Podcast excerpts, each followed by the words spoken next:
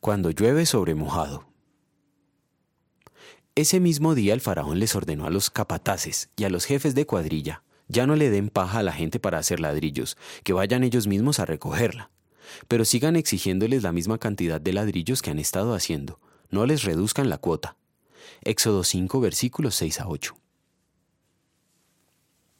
Ser parte del pueblo de Dios a veces resulta en mayores dificultades.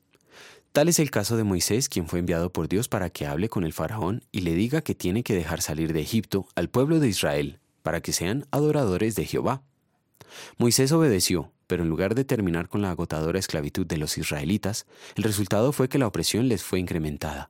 Ahora no solo tenían que fabricar adobes, tenían además que conseguir la paja para hacerlos. Los israelitas les disgustó mucho el resultado de las gestiones de Moisés y tomaron las cosas en el peor sentido posible.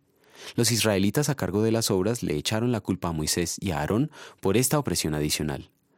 Así que al encontrarse con Moisés y Aarón, que los estaban esperando a la salida, le dijeron, que el Señor los examine y los juzgue.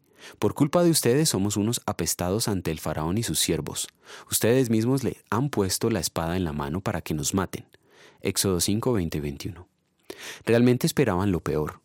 Lo más extraño es que los israelitas seguían clamando al Dios Salvador para que juzgara a Moisés y a Aarón por estos acontecimientos, aunque sus reacciones muestran que habían perdido toda confianza en Dios.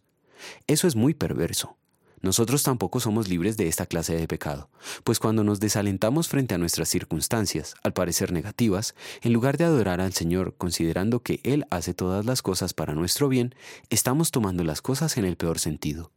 Por eso merecemos toda la ira de Dios. Gracias a Jesucristo, nuestro sustituto, tenemos perdón y misericordia. En gratitud vamos a querer vivir en contentos con lo que Dios nos da. Oremos. Señor, tú eres santo y justo. Yo solo soy un pecador tan merecedor de toda tu ira que sin tu gracia no puedo ser salvo. Pero en mi viejo Adán también yo resisto tu gracia, y por eso mismo estoy en peligro de que mi fe se debilite. Por el poder del Evangelio que viene a mí por tus medios de gracia, fortaléceme y guárdame en la verdadera fe para la vida eterna, de manera que viva contento en medio de las circunstancias, aunque no me parezcan las mejores. Amén.